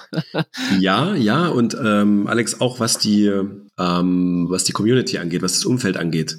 Ne? Also auch da hat man dann gemerkt, dass die Menschen, die du dann triffst, mit denen du trainierst, ähm, dann auch über die Trainingsgruppe bei KS Sports World, äh, die Menschen, mit denen man zusammengekommen ist, dann auch im Trainingscamp auf Mallorca oder gerade auch, das geht dir wahrscheinlich auch so, wenn du dann zu Wettkämpfen gefahren bist und hast dich da mal mit dem unterhalten und mit dem und im Zielbereich dann, ne, wenn du dann irgendwo da noch bei einer Cola im, im Pool gelegen hast, um deine Beine zu kühlen, äh, die Gespräche, auch das ist was, was, äh, was dir dann richtig gut tut. Äh, mit Gleichgesinnten unterwegs zu sein, die genauso denken, die genauso verrückt sind. Und das hat mir in dieser Zeit so viel gegeben, dass ich einfach zu rundum glücklich war. Und äh, wenn da mal irgendwo was vielleicht im Job nicht so richtig lief oder wie auch immer, war das eigentlich völlig egal, weil das, der Sport hat einen abgeholt. Das ist das, was einen ausgefüllt hat. Und ich glaube, das ist das Geile am Sport, nicht nur am Triathlon, sondern überhaupt am Sport. Triathlon nochmal im, insbesondere wahrscheinlich.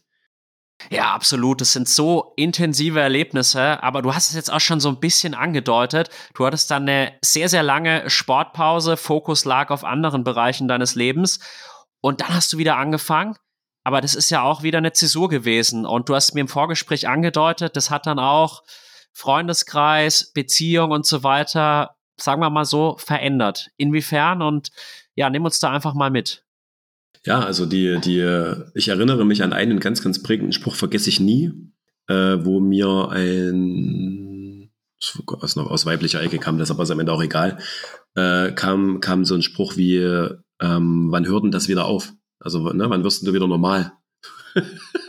so ein bisschen wie, wie, wie angeblich ist das jetzt hier so eine Midlife-Crisis und du äh, kommst irgendwann mal wieder zu dir. Ähm, und äh, und da, es gab tatsächlich viele in meinem Umfeld, die haben das nicht verstanden. Die haben nicht verstanden, warum ich äh, dann irgendwelche Partys abgesagt habe. Ne? Wo ich gesagt habe, nee, kann ich jetzt nicht hinkommen. Ich habe am nächsten Tag früh ein wichtiges Training, muss um fünf raus, muss lange Rad fahren, geht nicht, kann ich nicht hinkommen. Oder dass du halt dann eben den, den, den Cocktail nicht mitgetrunken hast, weil ich eben zu der Zeit auch wirklich komplett äh, raus bin, äh, nicht einen Schluck Alkohol getrunken habe äh, und habe mich wirklich nur noch auf das Training konzentriert. Äh, jeder, der richtig intensiv Triathlon macht, weiß das. Ne? Morgens früh raus, Training, meistens nochmal in der Mittagspause, abends nochmal irgendwie drei, dreimal Training am Tag, am Wochenende die langen Einheiten, wo du dann auch irgendwie das, das ganze Wochenende nur auf dem Rad gesessen hast und noch Longruns und was weiß ich gemacht hast. Oder es waren Wettkämpfe.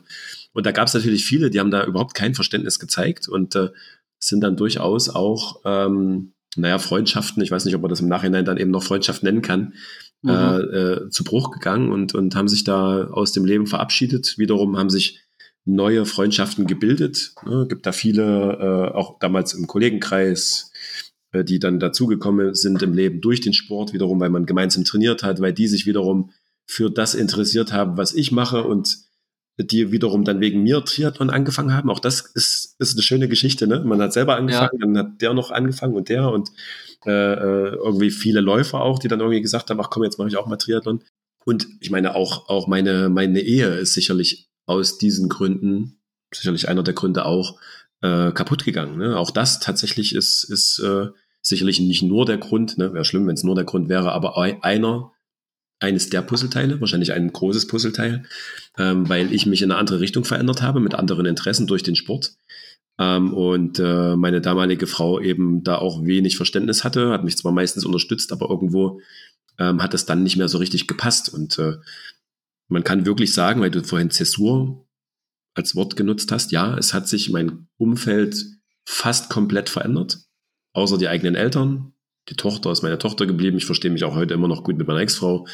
Ähm, und und äh, zwei, zwei, drei beste Freunde, die wahrscheinlich, egal was ich mache, immer an meiner Seite bleiben würde, wo ich sehr dankbar für bin. Aber ansonsten hat sich das total verändert. Das ist so. Ja, es ist sehr spannend und ich habe auch schon mit anderen Triathleten und Triathletinnen gesprochen, die halt dann auch irgendwie sehr plötzlich wieder in den Triathlon eingestiegen sind oder auch damit angefangen haben. Und wenn der Partner das halt dann gar nicht gewöhnt ist, dann ist es auch für den verständlicherweise relativ schwierig.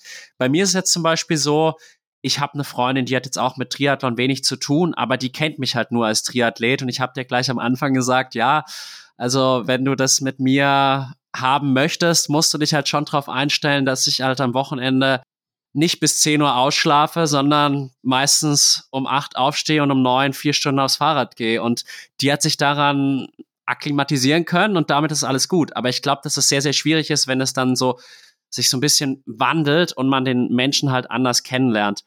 Absolut, das ist, ich glaube, es ist gut, wenn man sich so kennenlernt. Ne? Wahrscheinlich ist es am besten, wenn zwei Sportler aufeinandertreffen.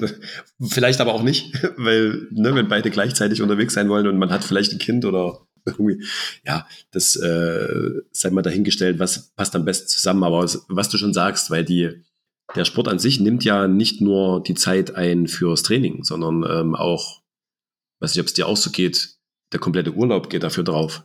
Ne? 14, 14, 14, Tage Trainingslager, 10 Tage Urlaub weg, die Wettkämpfe äh, bei, einem, bei, einem, bei einer Langdistanz reist du ja meistens irgendwie schon Mittwoch, Donnerstag an, auch da brauchst du wieder drei Tage, vielleicht Montag noch dazu.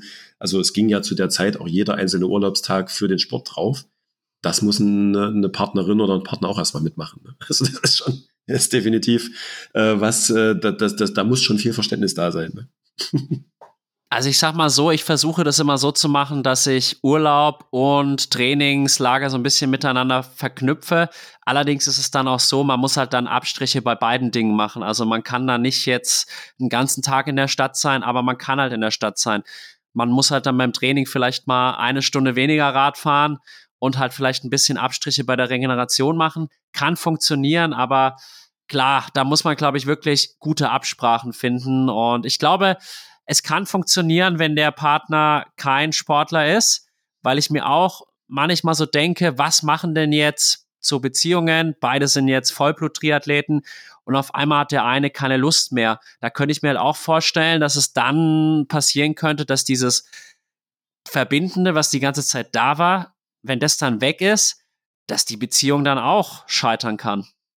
Ja, äh, aber eine, eine ganz andere Frage, Alex, die mir immer aufkommt, wie funktioniert das eigentlich, wenn, wie bei Laura Philipp, dein Partner der Trainer ist?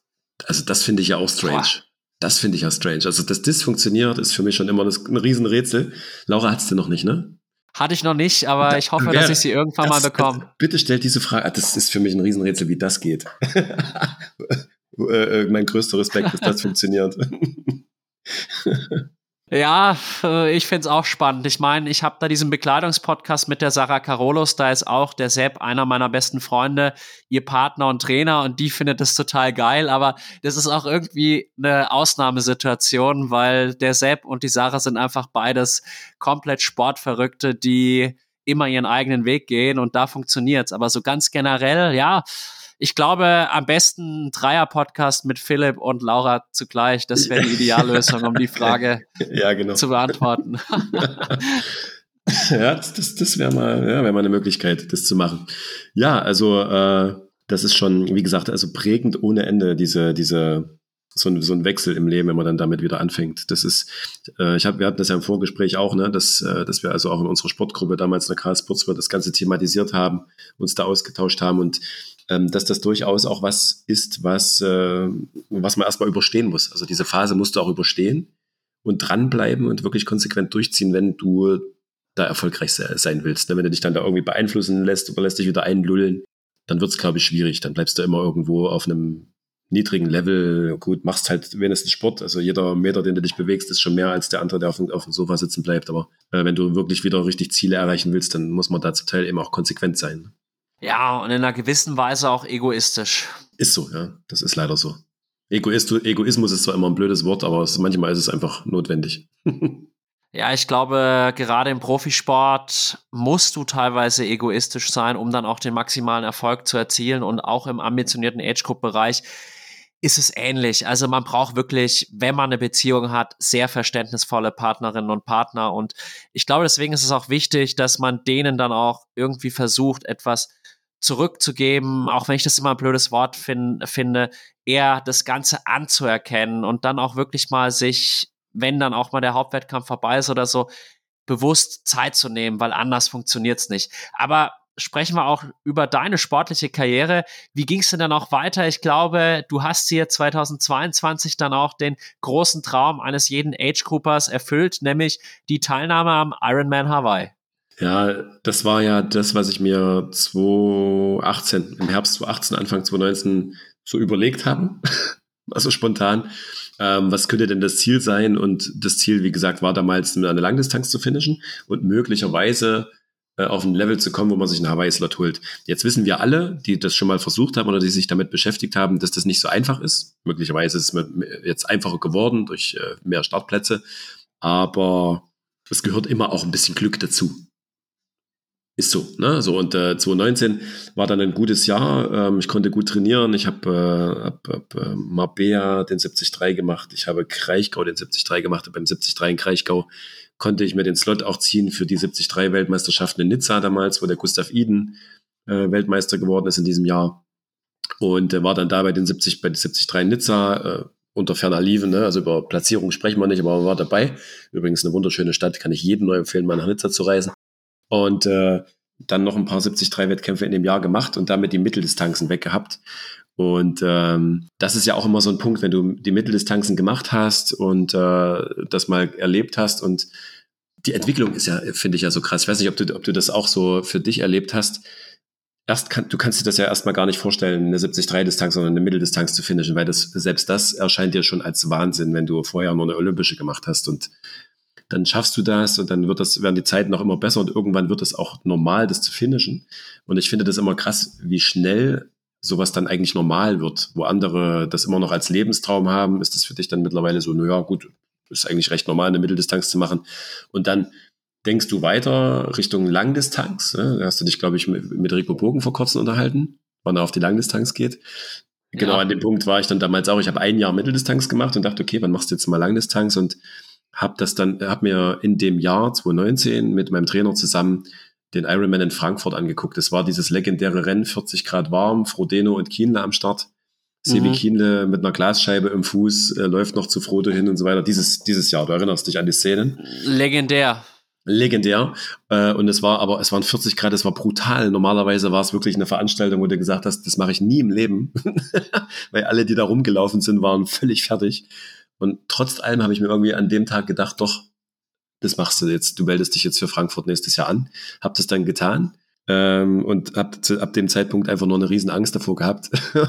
Trainiert wie ein Irrer äh, für diese Langdistanz in Frankfurt und äh, habe diese dann erst 21 machen können, denn wir wissen ja äh, alle noch, was dann 20 kam. Da ging es dann 20 noch ins Trainingslager nach Mallorca und äh, schon äh, während des Camps kam auf, Achtung, Corona, äh, da gibt's ein Virus, äh, Ausnahmezustand in Spanien, fliegt mal schnell alle wieder nach Hause. Und mit diesem Zeitpunkt war ja dann das Jahr 20 auch abgeschlossen, muss man ganz klar sagen. Äh, so dass also kein Start in 20 möglich war. Ich habe dann Frankfurt 21 gemacht. Über Corona äh, kommen wir wahrscheinlich gerade nochmal zu sprechen, was das für eine krasse Zeit für uns Sportler eigentlich alle war. Aber 21 Frankfurt gemacht und diese Leistung in Frankfurt, hätte jetzt direkt nicht gereicht äh, für, für die Weltmeisterschaftsqualifikation, aber über Rolldown-Verfahren hat es dann halt gereicht. Nicht für Hawaii, weil durch Corona nicht möglich, sondern am Ende dann im Frühjahr 22 stattfinden in Utah. Ne, war ich dann bei der Weltmeisterschaft in Utah, habe den Slot dort angenommen, war übrigens super geil, also aus meiner Sicht ein geiler Wettkampf. Und zum Glück hat es dann in Utah von der Leistung her auch wieder über Rolldown-Verfahren gereicht, um äh, den Slot für Hawaii zu ziehen. Und so war ich im Oktober 22 auf Hawaii. Äh, dieses eine, dieses eine Wettkampfformat, wo mal die Frauen am Donnerstag und die Männer am Samstag starten, für, auch für mich wieder ein tolles Erlebnis, weil ich konnte den Frauen zuschauen, wie Chelsea Sotoro da gewonnen hat. Ähm, und äh, es, es ist, hat mir da diesen Traum erfüllt und danach aber auch leider dieses Tief erlebt, wo du nicht mehr weißt, was du noch machen sollst. Das, mein Trainer hat mich immer gewarnt, Achtung, wenn du mal Hawaii gemacht hast, kann sein, es wird danach schwierig. Habe immer gesagt, mir passiert das nicht. Und es ist passiert. Ich habe mich danach in den Flieger gesetzt, bin nach Hause geflogen, hatte überhaupt keine Lust mehr, irgendeinen Meter zu trainieren, weil ich den Sinn darin nicht mehr gesehen habe. Ich habe irgend, das war ganz schwierig, psychologisch ganz, ganz schwierig nach Hawaii. Ja.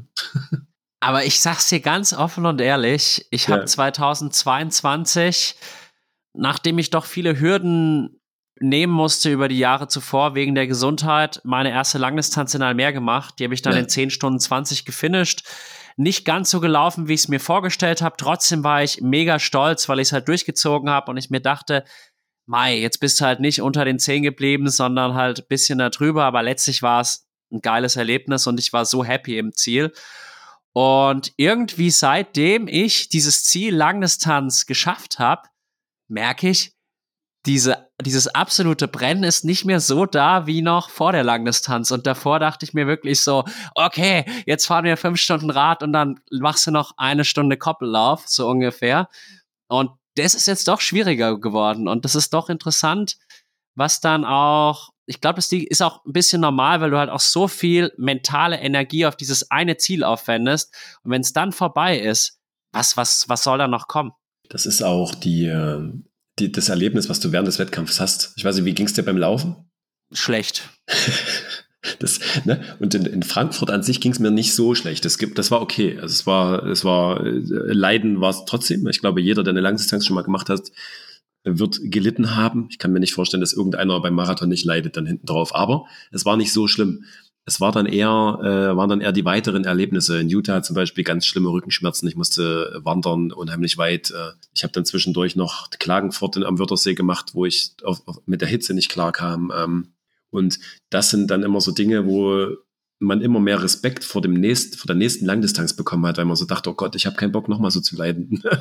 äh, und, und vielleicht aber auch wiederum äh, auf der anderen Seite auf der Suche nach dem, wie hat es Frodo immer genannt, perfekten Wettkampf, wo man mal nicht leidet und mal so durchkommt, wie man sich das wünscht.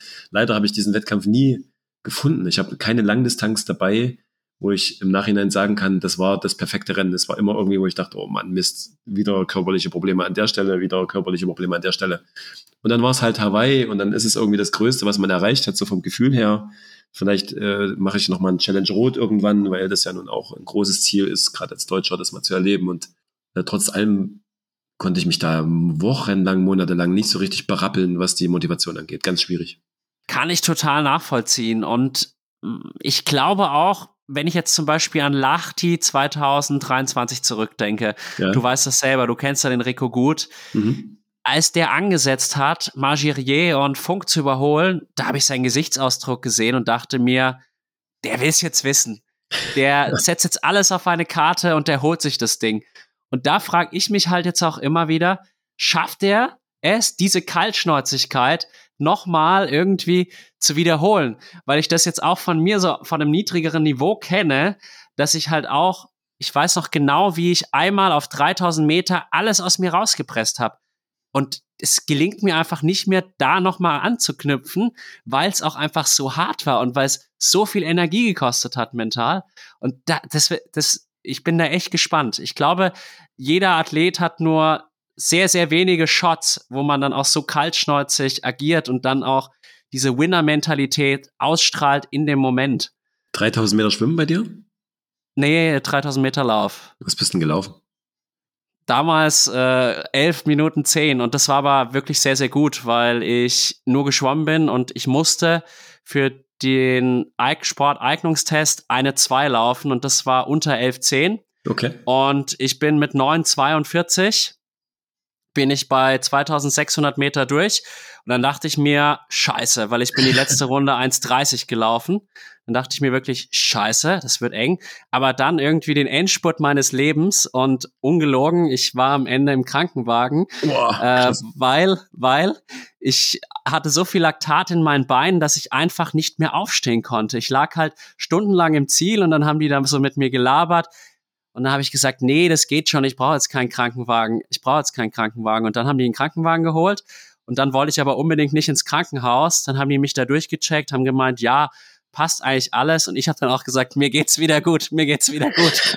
und, und dann, ja, äh, haben sie mich auch wieder entlassen zum Glück. Aber das war wirklich eine mentale Energieleistung, weil ich war halt davor beim Sprinten und beim Weitwurf so schlecht, dass ich unbedingt diese zwei rausholen musste. Und ja, das habe ich nie wieder geschafft, diese Energieleistung zu wiederholen. Ja, das ist, also, und du hast ja auch Rico angesprochen, ne? Also bei ihm glaube ich tatsächlich, dass der das immer wieder rausholen kann. Ich habe den schon so oft gesehen, in Rico, bei irgendwelchen Wettkämpfen.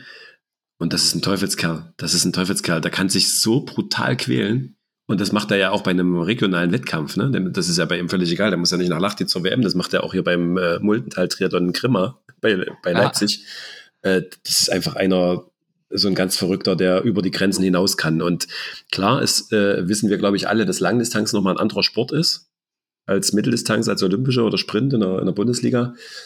Und äh, ich, ich finde den Schritt auch gut, dass er den jetzt noch nicht geht. Finde ich gut Ne? Ich glaube, er hat es ja bei dir jetzt gesagt, oder? Hat das eigentlich bei dir jetzt das erste Mal gesagt? Ich glaube, ja, ne? Das hast du ihn Das hat er bei mir das erste Mal gesagt. Jetzt hat er es im Trimark nochmal wiederholt ja, genau. und war ein sehr sympathisches Interview im Trimark. Hat mir sehr gut gefallen wieder mal. Das ist, also ich finde es gut, dass er es noch nicht macht, ähm, weil jeder, der Hawaii schon mal erlebt hat, das kann schon dann auch ein Erlebnis sein, was so prägt, dass du dann keinen Bock mehr hast, Landestags zu machen. Deswegen glaube ich, dass es gut ist, dass er das versucht, erstmal zu bestätigen. Es gibt, glaube ich, gute 73-Wettkämpfe jetzt die Jahre. Nächstes Jahr dann, glaube ich, Mabea auch nochmal könnte auch ein Rennen für ihn sein und um dann nochmal Richtung Langdistanz zu schauen. Der schafft das sowieso nochmal, sich zu qualifizieren, mache ich mir bei einem Rico Bogen überhaupt keine Sorgen. Auf keinen Fall. Jetzt hat er aber erstmal die T100 vor sich und da ist er ja, ja. auch hier im Serien-Podcast unterwegs mit Rico on Tour, um jetzt hier noch ein bisschen Werbung dafür zu machen. und wie lief's denn bei dir denn jetzt in Hawaii selbst? War es ein schöner Tag? also, äh, ich, ich versuche mal in Worten emotional mitzunehmen. Das ist äh, vom Erlebnis her, von dem, von dem Feeling in Kona, von diesem äh, kleinsten Strand der Welt, mit diesem Sonnenaufgang, mit der hawaiianischen Musik, die da morgens gespielt wird, diesen Massen, die irgendwie alle total angespannt sind, von der Emotionalität her und von dem ganzen Umfeld her was Besonderes. Was, was ich so von der Emotion her auch nirgendwo anders so gespürt habe. Ne? Also jeder von uns, der schon mal eine Langdistanz oder auch eine Mitteldistanz erlebt hat, ist ja am Start angespannt. Und ich bin zum Beispiel auch ein Typ, mir laufen vor dem Start die Tränen vor Emotionen. Ich weiß nicht, ob, ob du das auch kennst. Nee. Äh, nee, kennst du nicht. Also tatsächlich, äh, mir, mir kommen da kurz die Tränen vor lauter Emotionen und die Emotionalität auf Kona ist nochmal, weiß ich nicht, wie viel äh, äh, gesteigert. Und äh, das ist ganz besonders. Der Ort an sich ist nice, die Insel ist nicht die schönste und es gibt auch äh, wirklich 100 Langdistanzen, die mir einfallen, die schöner sind als die auf Kona oder auf Hawaii mit der sehr langweiligen Radstrecke und so weiter und so fort. Und auch das Laufen ist ja dann auf dem Highway nicht so das große Highlight. Aber wie gesagt, die Emotionalität, die Sportler aus der ganzen Welt, die zusammenkommen und natürlich dann die Härte des Rennens. Ne? Und äh, du hast mich gerade gefragt, wie habe ich das Rennen erlebt? Es war auch das härteste Rennen meines Lebens im Pazifik, schon gar nicht so einfach zu schwimmen mit dieser Strömung. Die Radstrecke, die ja nicht nur langweilig, sondern eben auch eintönig ist. Du musst extrem drücken können in einer, in einer Aero-Position gegen den Wind, der da seitlich die ganze Zeit reinfegt. Und dann natürlich äh, schon beim Radfahren, aber vor allem auch beim Laufen diese brutale Hitze, äh, die man sich, man kann sie sich nicht vorstellen. Ja, also ich habe es versucht, sie mir vorzustellen und du denkst dann immer so, okay, gehst vorher ein paar Mal in die Dampfsauna oder sonst was. Das kannst du dir nicht vorstellen. Das ist so heiß, wie wenn, ich habe es mal damit verglichen, wie wenn der Saunameister nicht aufhört, Wasser auf den Ofen zu kippen. So hat sich das angefühlt. Und ich habe brutal gelitten. Ah, ja, brutal gelitten. Oh je, oh je. Also du weißt ja, dass ich mir das ehrgeizige Ziel Hawaii gesetzt habe für dieses Jahr. Die Vorbereitung läuft wirklich mehr schlecht als recht aufgrund meiner permanenten Infekte. Und wenn ich das so höre, da, da, da machst du mir eher Angst. Aber bisher bin ich mit Hitze immer sehr gut klargekommen. Meine beste Mitteldistanz war in Erlangen bei 38 Grad. Insofern bleibe ja. ich da jetzt mal positiv. Aber so heißt es nicht. So heißt es auf Hawaii nicht. ja, eben. Das ist ja die Luftfeuchte, die Luftfeuchte und die Sonne. Das ist brutal. Ja, das kann ich mir vorstellen. Aber das heißt, du hast diesen Mythos schon auch wirklich wahrgenommen und das hat sich auch nochmal vom Gefühl von einer WM in St. George unterschieden. Ja, ja, ja. Das ist, äh, ja, ich meine, allein von der Anreise, ne? Du fliegst ja dann nochmal von San Francisco weiter äh, bis Kona und diese Insel und dieser Ort und dieses, dieses, dieses Aloha, ne? Der Aloha-Spirit, der da herrscht. Das ist schon was Besonderes und der, ich kann den Mythos verstehen und ich fände es auch schade, wenn es wirklich vielleicht mal irgendwann ganz weggeht. Äh, und die WM gar nicht mehr auf Hawaii stattfindet. Ich fand das Format auch gut mit den Frauen Donnerstag, Männer Samstag fand ich cool. Äh, Frauen und Männer zusammen finde ich ein bisschen schade, dass es das so nicht mehr gibt. Bin also schon einer von denen, die das eher skeptisch sehen. Aber ja, also der, der Mythos, der bewahrheitet sich, den erlebt man vor Ort auch und ich kann es jedem nur empfehlen, das als Ziel zu haben. Also, mein lieber Alex, hau rein. Mach alles dafür, man. Das ist einfach wirklich geil. Das vergisst du nie wieder ich gebe alles dafür und für mich ist auch klar, wenn ich das dieses Jahr erreiche, das war dann meine allerletzte Langdistanz und dann fokussiere ich mich aufs Radfahren. Hast du Rot schon gemacht? Nee, aber ich sag mal so, wenn ich Radfahrer bin, dann erlebe ich ja den Solarerberg. Insofern brauche ich da ja, nicht die ganze Langdistanz. Reiner Radfahrer willst du werden? Also sowas auch wie, wie äh, Ötztal-Marathon mal fahren, oder? Nee, nur Triathlon-Zeitfahren als Staffel, weil ich festgestellt habe, da bin ich gut im Radfahren. Äh, bei den Spezialradfahrern bin ich dann doch eher durchschnittlich. und ich fahre gerne Zeitfahrrad und ich fahre gerne alleine und okay. deswegen ist es genau meine Disziplin. Und ich glaube, die Strecke in Rot, die könnte mir auch liegen, weil eigentlich bei so welligen Strecken war ich bisher eigentlich immer am erfolgreichsten unterwegs. Als Schwimmer zum Radfahrer, geil. Dann, ich glaube, du hast dann irgendwann die Rentnerkarriere, wird dann eine Läuferkarriere bei dir. Du gehst das alles mal durch. Genau. Oder Bodybuilding. oder das dann. Oder bist dann bis dahin dann so, so ein moderner, äh, nicht moderner, sondern bekannter Moderator, der gar keine Zeit mehr hat zu trainieren. Das kann natürlich auch sein. ja, gut. Ich glaube, der Hardy Töne kommt jetzt auch nicht mehr so viel zum Sport. Das glaube ich auch, ja. Till Schenker, der, ich weiß nicht, der macht ja eigentlich noch so viel. Der hat ja damals mit Hardy immer die Wettkämpfe gemacht. Weiß gar nicht. Ja, den habe ich jetzt gestern tatsächlich kontaktiert, ob er bei mir in den Podcast kommen möchte. Da mhm. hat er noch etwas zurückhaltender agiert, hat er gemeint, ja, er schaut mal, was ich so mache. Da habe ich mich natürlich geärgert. Ist es sein Ernst? Kennt er mich ernsthaft wirklich noch nicht?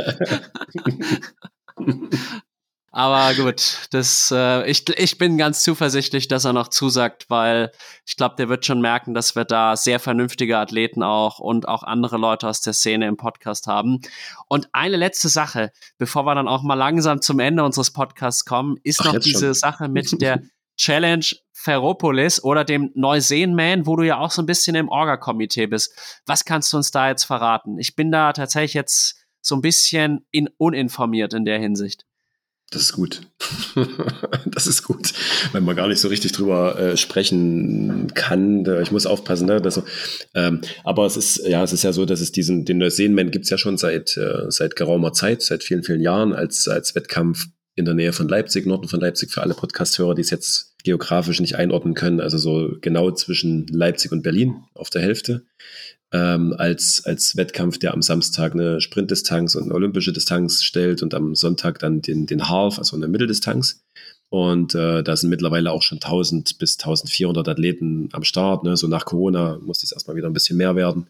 Und diese, diese Veranstaltungslocation Ferropolis bietet Platz für Festivals mit 30, 40.000 Zuschauern. Nur, dass man sich das mal so ein bisschen vorstellen Aha. kann, wie viel Raum da ist, ne? wie viel Platz da ist. Liegt direkt an einem See, fünf große Kohletage Bagger und äh, also eine riesen Fläche, wo man auch, auch camp campen kann. Und deswegen nennt sich das Ding schon immer Triathlon Festival auf Ferropolis und ähm, hat aber, sagen wir mal, von den Anmeldungen her 98 Prozent deutsches Publikum, deutsche Triathleten bisher. Und äh, mhm. im letzten Jahr kam dann der Gedanke auf, das Ganze zu internationalisieren. Und äh, wie kannst du das machen? Das geht natürlich vor allem über, über große Triathlon-Marken und die dann vor allem Ironman bzw. Challenge heißen.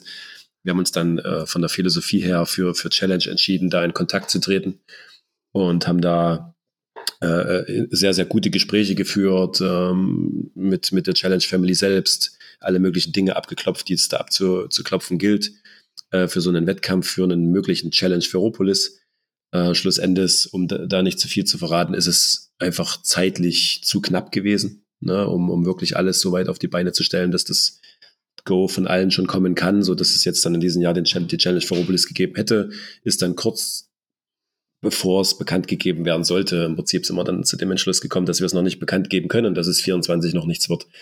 Ähm, aber wir sind nach wie vor in, in, in guten, konstruktiven Gesprächen. Es sind nette Jungs auf der anderen Seite und wir hoffen, dass wir das 25 hinkriegen. Aber äh, auch das ist nicht garantiert. Da muss man schon viel Arbeit äh, leisten bis dahin. Ne?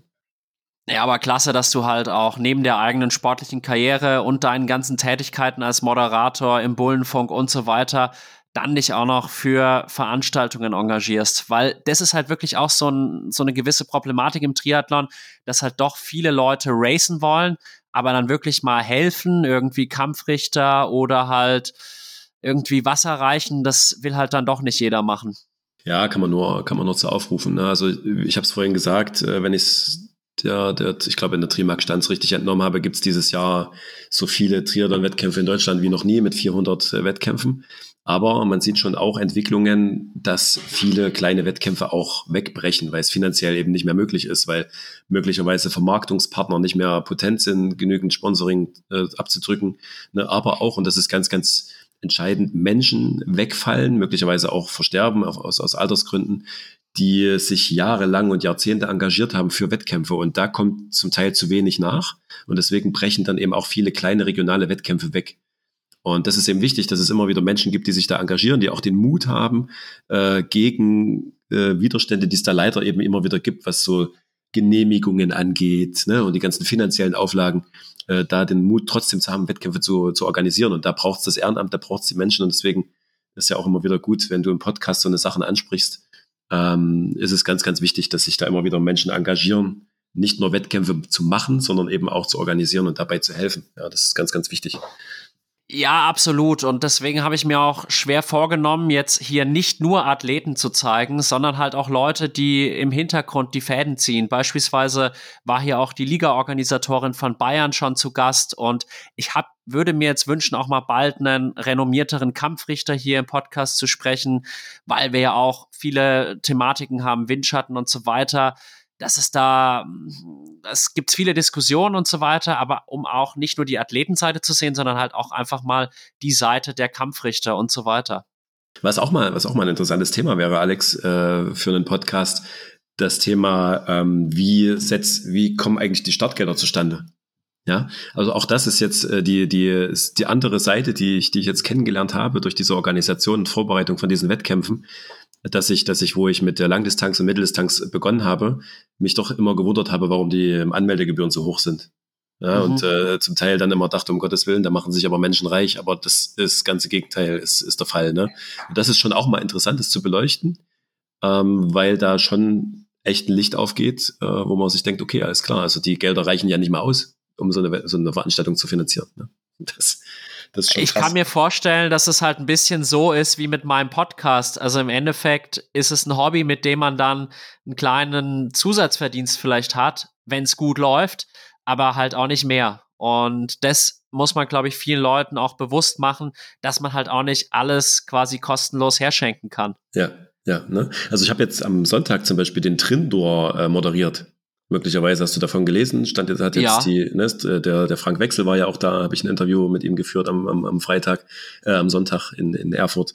Und auch da, ne, wenn du siehst, die, die Halle war voll, es waren unfassbar viele Starter und du denkst dir dann so, okay, das wird kostentechnisch ja gehen. Du nutzt die Schwimmhalle, du nutzt die Leichtathletikhalle, hast ein paar Bikes, das ist meistens gesponsert, wird irgendwie gehen. Aber auch da ist es gerade so eine schwarze Null, es geht sich gerade so aus. Und äh, wenn du das dann weißt, dann weißt du auch, okay, die Menschen, die sich da engagieren, machen das nicht für irgendwelches Geld, die verdienen da gar nichts. Das ist die reinste Leidenschaft, die sie reinstecken. Und das für so coole Formate war, war sensationell. Ich äh, hoffe, dass es in Zukunft noch mehr solcher Wettkämpfe gibt, weil das hat echt Spaß gemacht. Nicht nur beim Moderieren, sondern auch beim Zuschauen.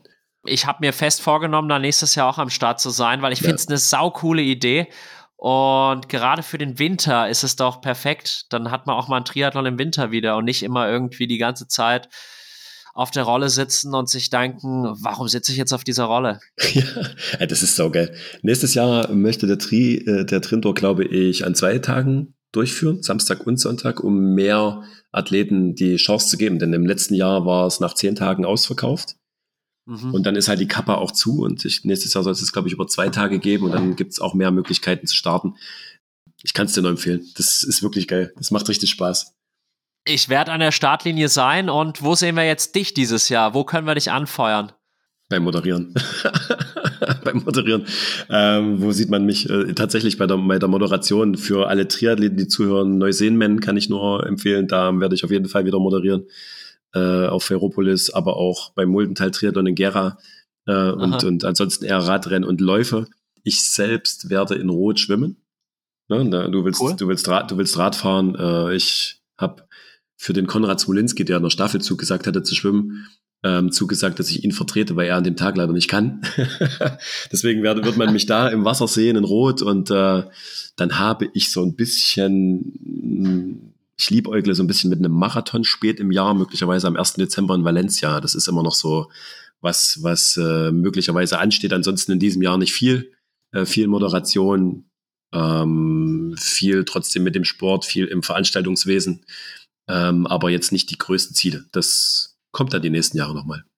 Also die Vorzeichen für eine Marathon-Bestzeit stehen gut, weil Valencia eine der schnellsten Strecken überhaupt ist auf der Welt, habe ich gehört. Alex, deswegen. ist schon bewusst, ist schon bewusst ausgewählt. Ne?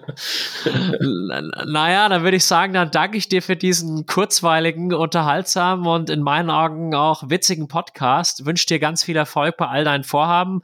Bleib so, wie du bist und vor allem gesund. Äh, ich danke dir und äh, auch ich möchte dir weiterhin viel Spaß wünschen, viel Erfolg mit Klartext-Thrillern. Vielleicht hören wir uns irgendwann nochmal wieder. Ich find's geil. Ich kann jedem neu empfehlen, dem Alex zuzusagen, hier mal mitzumachen und ein bisschen was über sich zu erzählen. Viel Spaß beim Hören, ihr Lieben. vielen, vielen Dank für die lieben Worte. Ciao, ciao. Mach's gut, Alex. Bis dann. Ciao, ciao.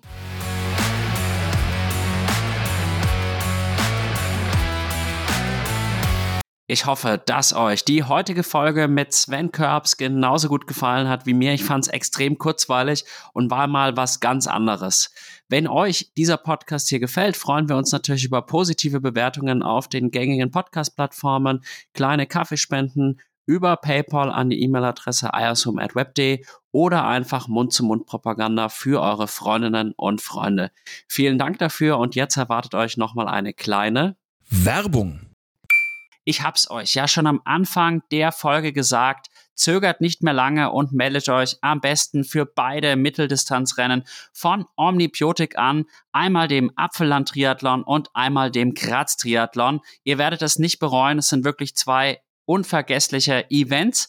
Und damit ihr perfekt vorbereitet seid, deckt euch mit den Produkten von OmniPower ein. Sie sind wirklich hochverträglich und damit könnt ihr definitiv nichts falsch machen. Und in dem Sinne, wünsche ich euch weiterhin viel Spaß beim Zuhören und bis ganz bald, euer Alex. Ende der Werbung.